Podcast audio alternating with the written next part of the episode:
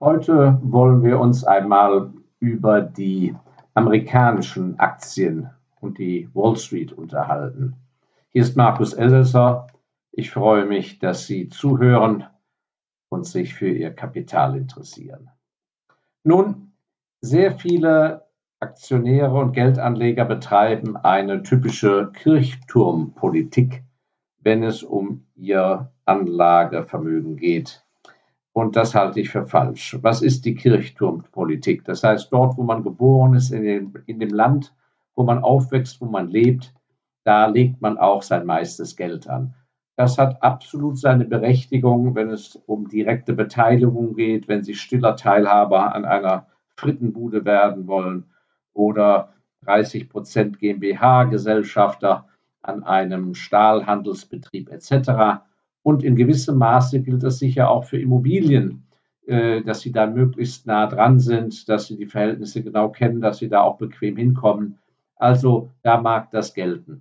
Aber der Sinn des freien Kapitals, des liquiden Vermögens ist es ja gerade, dass sie da leben können, wo sie möchten, aber dass ihr Kapital davon losgelöst ist. Denn wenn sie ein Depot haben, dann können sie dort ja Aktien kaufen, also Beteiligungen de facto, an Firmen, die weit, weit weg sind. Und das hat durchaus seine Vorteile. Und in diesem Zusammenhang stelle ich immer wieder fest, dass viele Geldanleger Angst vor den amerikanischen Börsen haben. Ja, der Dollar ist unkalkulierbar, man ist mit dem Präsidenten der USA nicht einverstanden. Äh, bei älteren Herrschaften ist es der ehemalige Kriegsgegner etc. etc. Es werden also ein Haufen Argumente angeführt, weshalb man lieber nur im DAX, im MDAX oder im SDAX sich bewegt. Und wie gesagt, das halte ich für falsch. Denn wenn Sie vom lieben Gott aus gewollt statt in Deutschland leben würden oder nicht in Deutschland geboren worden wären, sondern in Belgien, wie würde denn dann Ihr Depot aussehen? Dann würden da wahrscheinlich haufenweise belgische oder frankophile Aktien sein. Und das Gleiche gilt für denjenigen, der in Edinburgh zur Welt kommt, der hätte mehr angelsächsische Aktien. Also Sie sehen, Ihre Geburtsurkunde kann ja wohl nicht der ausschlaggebende Anlageberater sein. So, und warum will ich heute über die US-Aktien sprechen? Nun, weil aus meiner Sicht und meiner langjährigen Erfahrung sehr vieles für die US-Börse spricht. Fangen wir mal mit dem ersten Punkt an, die Auswahl. Der US-Aktienmarkt ist uralt und hat einen großen Vorteil, so wie natürlich auch London und Zürich, aber dennoch, er hat nie eine Währungsreform als solches erlitten. Das heißt, der US-Dollar von 1890 ist immer noch der gleiche. Das heißt, die Firmen haben nie einen Währungsschnitt erlebt. Ähm, das ist ein großer Vorteil und er wirkt sich insofern aus, als von daher der Kapitalmarkt und vor allem der Eigenkapitalmarkt der USA ist ein sehr alter, ein über Jahrzehnte gewachsener Markt, über Jahrhundert, über 100 Jahre gewachsen. Äh, und äh, von daher haben sehr, sehr viel mehr Firmen sehr viel mehr Eigenkapital als bei uns zum Beispiel hier in Deutschland. Das ist also schon mal ein ganz wichtiges Argument. Und weil der Kapitalmarkt so alt ist, zurückkommt auf den Punkt Auswahl, ist es so, dass man fast alle Branchen an der Börse antreffen kann. Das heißt, wenn ich nach einer ganz bestimmten Branche suche, wo ich gern eine Aktie kaufen würde, dann ist die Chance, dass ich so eine Firma finde in den USA sehr, sehr groß. Viel größer als an den europäischen einzelnen Börsen. Das geht also von Beerdigungsinstituten, Müllabfuhr, Wassergesellschaften und, und, und. Eine Riesenauswahl.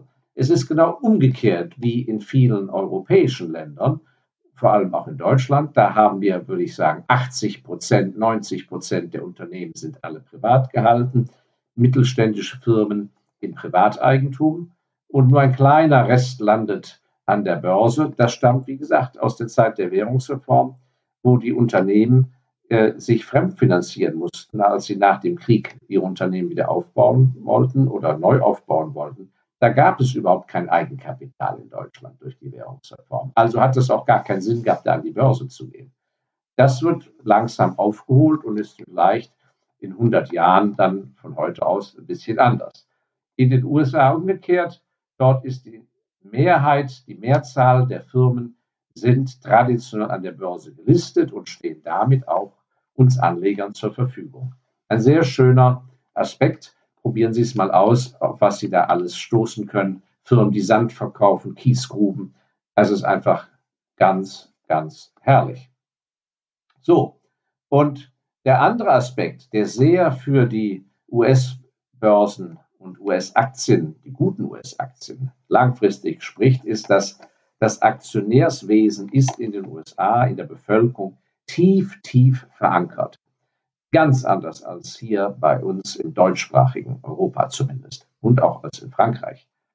Denn es ist so, in den USA bestreiten die Angestellten ihre Pension, ihre Altersversorgung auf eigene Kappe und dazu werden überwiegend Aktien benutzt.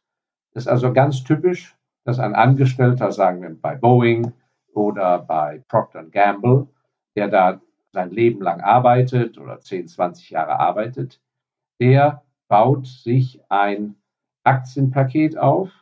Und hier liegt wiederum ein besonderer Reiz darin, dass die großen amerikanischen Firmen ihren Mitarbeitern sehr interessante sogenannte Stock Purchase Plans anbieten, also äh, Aktienbeteiligungspläne an der eigenen Firma. Äh, ich habe das damals selber vor zig Jahren bei Dow Chemical erlebt. Da konnte man bis zu 10 Prozent seines Bruttoeinkommens äh, jährlich in die äh, eigene Aktie investieren. Das äh, war, da gab es einen besonders guten Service. Das wurde einem direkt auf dem Lohnzettel abgezogen. Es stand ein Vorzugsaktienkurs fest, der etwas günstiger war als an der Börse. Und so wurde pro rata temporis pro Monat äh, der jährliche Sparplan eingehalten, sodass man erst gar nicht das Geld in die Hand nehmen musste äh, und in Versuchung kam es auszugeben. Nein, das wurde sofort abgezogen und so baute man einen, äh, ein Aktiendepot in dieser Firmenaktie auf. Und bei Arbeitnehmern, die das eben ein Leben lang gemacht haben oder 20, 30 Jahre lang gemacht haben, und wenn sie die Aktienkurse mal 20 bis 30 Jahre zurückverfolgen bei den guten großen Firmen, so verwundert es nicht, dass Sekretärinnen und auch einfache Angestellte als Multimillionäre in die Pension gingen und äh, mit diesem Aktienpaket alleine ihre Altersversorgung betreiben konnten, entweder über die äh, Dividenden oder aber durch Entnahmepläne monatliche. Und wenn wir über die Dividenden sprechen, äh, da ist äh, auch da haben wir die, sehen Sie, wie stark die, äh, die Pensionäre im Aktienwesen verankert sind in den USA. Warum werden in den USA quartalsweise äh, die Ergebnisse berichtet? Das ist ja eine Erfindung der USA, eben damit die Aktionäre, die Pensionäre sind und im Alter auf Gedeihen Verderben auf das Wohl und Weh der Firma angewiesen sind, damit die quartalsweise also zeitnah erfahren, wie es um ihre Firma steht. Und deshalb sind, gibt es in den USA ja auch die Dividendenzahlung, die über das Jahr verteilt wird, nämlich auf Quartale, die Quartalsdividende. Äh, das hängt nur mit den Pensionären zusammen, die eben auf die Geldzufluss angewiesen sind. So, und ähm, damit haben wir einen weiteren Aspekt, wenn wir sehr langfristig denken und wir davon ausgehen, dass die Zahl der sehr alten Menschen immer größer wird auf der Welt, dann muss man sich ja fragen, wenn da immer mehr alte Menschen ihr Kapital auch aufbrauchen müssen, äh, wer wird denn eines Tages dann die äh, einen Moment, hier habe ich jetzt äh, mal kurz, muss ich einmal auf den PC drücken. Wer wird also den alten Menschen überhaupt die Aktien abkaufen, wenn es immer mehr alte Menschen gibt und weniger junge? Und da sind wir in den USA gut aufgehoben, weil, wie gesagt, äh, die überwiegend, der überwiegende Teil der Bevölkerung in Aktien sein Geld anlegt. Das ist da eine völlig normale, traditionelle Sache. Und das heißt, da wird es auch immer eine Vielzahl an Käufer geben, während in Ländern, wo die Aktionärsquote gerade mal 8% der Bevölkerung betrifft, da wird es ein recht schwieriges äh, Unterfangen. Und der letzte Punkt, der mir an den US-Aktien immer sehr, sehr gefällt, ist einfach die kapitalistische Gesinnung, das meine ich im positiven Sinne, die in den amerikanischen Firmen vorherrscht.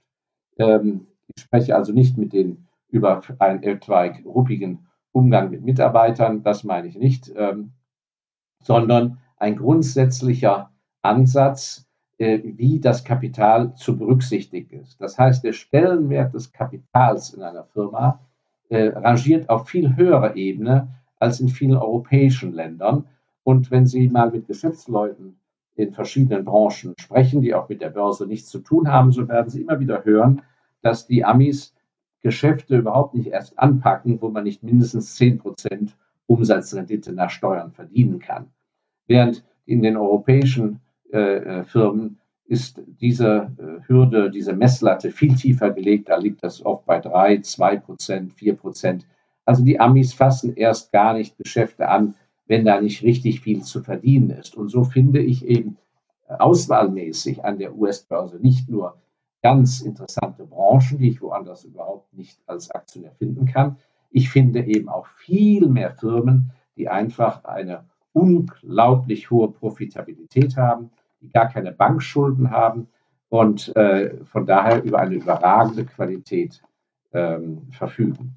Also, äh, einmal mehr, keine Angst, äh, auch fremde Märkte sich anzuschauen, aber ich halte die Wall Street, die nach wie vor den Takt in der Weltfinanz angibt, äh, und der Spruch gilt immer noch, wenn die Wall Street einen Schnupfen hat, dann hat der Rest der Welt eine Grippe. Trotz eines erstarkten chinesischen Großreiches äh, gilt das bis heute. Und von daher, wenn Sie es bisher nicht getan haben, würde ich Ihnen sehr raten, sich in aller Ruhe mal mit den US-Börsen zu beschäftigen, ob Sie da nicht Branchen finden, die Sie sehr gerne in Ihrem Depot hätten. Und da schauen Sie dann innerhalb dieser Branche, wo da Firmen sind, äh, die wirklich über die gute Qualität verfügen, die Sie gerne hätten. In diesem Sinne grüße ich Sie herzlich, Ihr Markus Elsässer. Und wenn Sie weiteres interessiert, äh, schauen Sie doch in unseren mittlerweile 17 Jahre alten Value Fonds hinein, ME Fonds, Special Values oder für die Nachtlektüre oder fürs Flugzeug auf Reisen unterwegs, das kleine, den, unser kleiner Bestseller des klugen Investors Handbuch von mir selbst geschrieben. Ihnen alles Gute und bis bald.